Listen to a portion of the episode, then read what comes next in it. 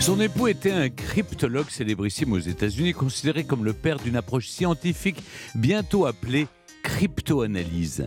Mais sa contribution à cette science, devenue absolument cruciale au cours des deux conflits mondiaux, fut plus immense encore. Je vous raconte maintenant l'histoire d'une véritable icône américaine dont les exploits sont longtemps restés classés confidentiels, Elizabeth Smith Friedman.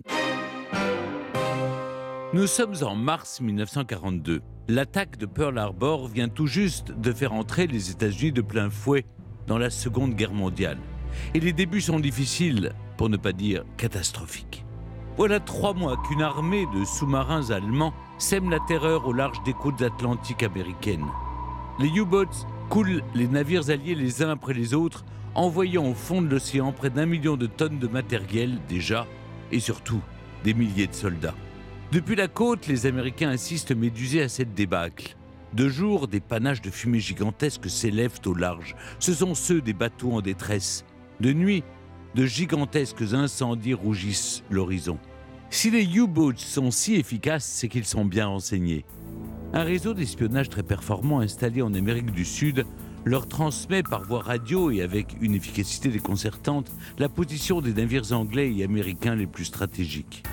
L'un de ces navires en particulier fait l'objet de l'attention des nazis, le gigantesque RMS Queen Mary, fleuron de la marine britannique, désormais le plus large des navires de ravitaillement alliés. Hitler offre une belle récompense au commandant de sous-marin qui le coulera. Un million de Reichsmark et une décoration militaire. Alors, la chasse est ouverte et elle prend une tournure sinistre. Le 7, le 8, le 12, le 13 et le 14 mars, des messages cryptés donnent aux U-boats des positions successives de Queen Mary au large du Brésil. Le sort des quelques 3800 soldats américains à bord semble tristement scellé. Mais voilà, quelqu'un d'autre est à l'écoute de ces messages cryptés. Dans un petit bureau de Washington, une femme a déchiffré la série de messages interceptés par une station de Rhode Island. Âgée de presque 48 ans, petite, menue, les cheveux courts et bouclés, les yeux perçants, c'est une experte en déchiffrage, la meilleure de tous, qui très vite comprend que le Queen Mary est en danger.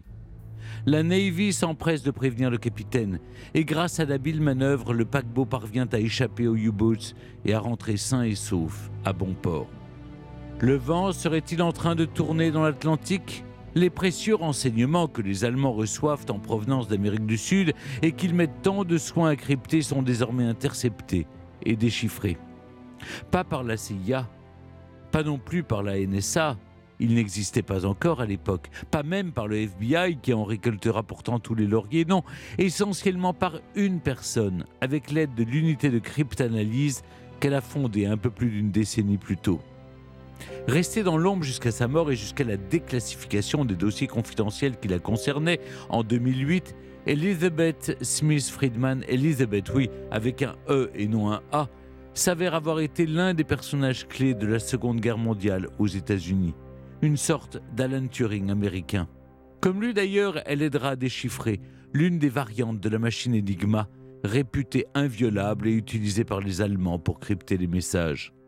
La carrière exceptionnelle d'Elizabeth Smith Friedman commence de manière tout à fait surprenante. 25 ans plus tôt, en juin 1916, dans une bibliothèque de Chicago. C'est alors une jeune femme de 23 ans, originaire du Midwest et issue d'une famille nombreuse, modeste, très religieuse, qui rêve d'une vie hors du commun.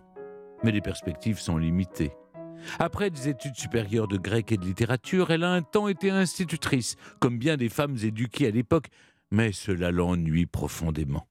C'est alors qu'un jour, venue simplement admirer un manuscrit très rare de Shakespeare à la bibliothèque de Newbury, elle attire l'attention du libraire. Sa connaissance de l'œuvre du dramaturge anglais est stupéfiante. Quelques minutes plus tard, un homme à la carrure impressionnante que le libraire s'est empressé d'appeler s'extrait d'une limousine devant l'entrée et se précipite de toute sa hauteur sur la frêle Elizabeth.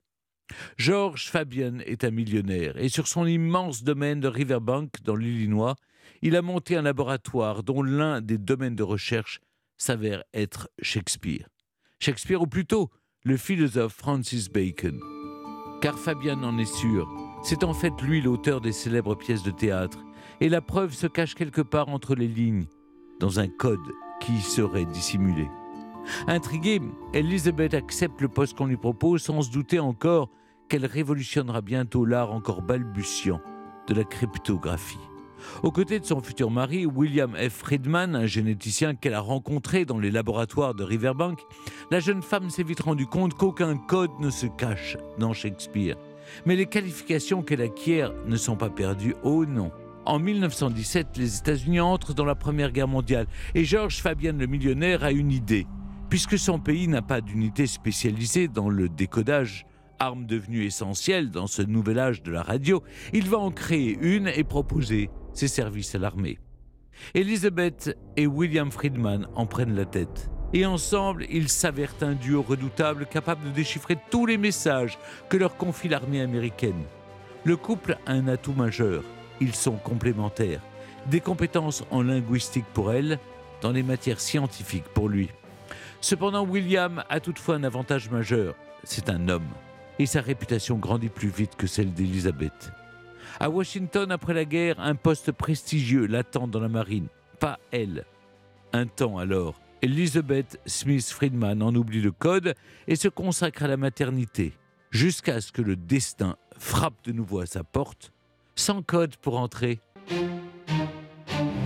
Ils ont trouvé le code. C'est le thème d'Historiquement Vôtre cet après-midi avec Elizabeth Friedman, cryptologue américaine un temps oubliée par l'histoire. Je vous racontais l'un de ses grands faits d'armes et le début de sa carrière, ses difficultés aussi en tant que femme et ce qui fait y être la fin de sa carrière avant que le destin ne frappe. En 1920, la consommation d'alcool est interdite sur l'ensemble du territoire américain, mais la prohibition n'a pas l'effet escompté. Loin de calmer les mœurs, elle généralise la corruption et la mafia prospère. Puissante et parfaitement organisée, les réseaux mafieux font tranquillement entrer des millions de dollars de barriques par la mer. Aux grandes dames des gardes-côtes qui sont incapables de déchiffrer l'astucieux système de communication crypté qui régule leur logistique. Un officier vient alors frapper à la porte d'Elizabeth Friedman. En trois mois à peine et à elle seule, la jeune mère de famille parvient à déchiffrer pas moins de deux ans de messages interceptés. Des messages qui bientôt serviront à traduire des gangsters de renom devant la justice, dont certains connectés de très près au redoutable Al Capone. Témoin clé dans les procès, la cryptologue devient en 1933 une célébrité nationale, vantée dans les journaux pour sa qualité de jolie femme combattant le crime plutôt que pour ses compétences, mais peu importe. Elizabeth Friedman y trouve son compte. Son travail est devenu si indispensable au garde-côte qu'on l'autorise à créer sa propre unité officielle de décryptage. Puis tout se bouscule. Pearl Harbor en décembre 1941, puis l'entrée des États-Unis dans la guerre. Son unité est intégrée dans la Navy. Leur mission Surveiller les communications entre le haut commandement nazi et un réseau d'espions en Amérique du Sud. À ce poste encore, Friedman excelle. Et même lorsque ses ennemis décident d'adopter un système de cryptage ultra perfectionné, la redoutable machine Enigma. En grande partie grâce à elle et ses équipes, la menace nazie grandissante en Amérique latine finit par être écartée. Une réussite phénoménale, mais dont elle ne récoltera pas les lauriers. Un autre qu'elle s'est empressé de s'arroger le crédit de ce travail, un certain directeur du FBI du nom de John Edgar Hoover.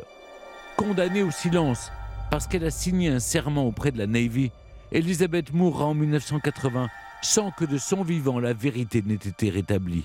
Il faudra attendre 28 ans encore pour que les dossiers mentionnant cette page de l'histoire soient enfin déclassifiés et que le monde découvre enfin ce qu'il lui doit.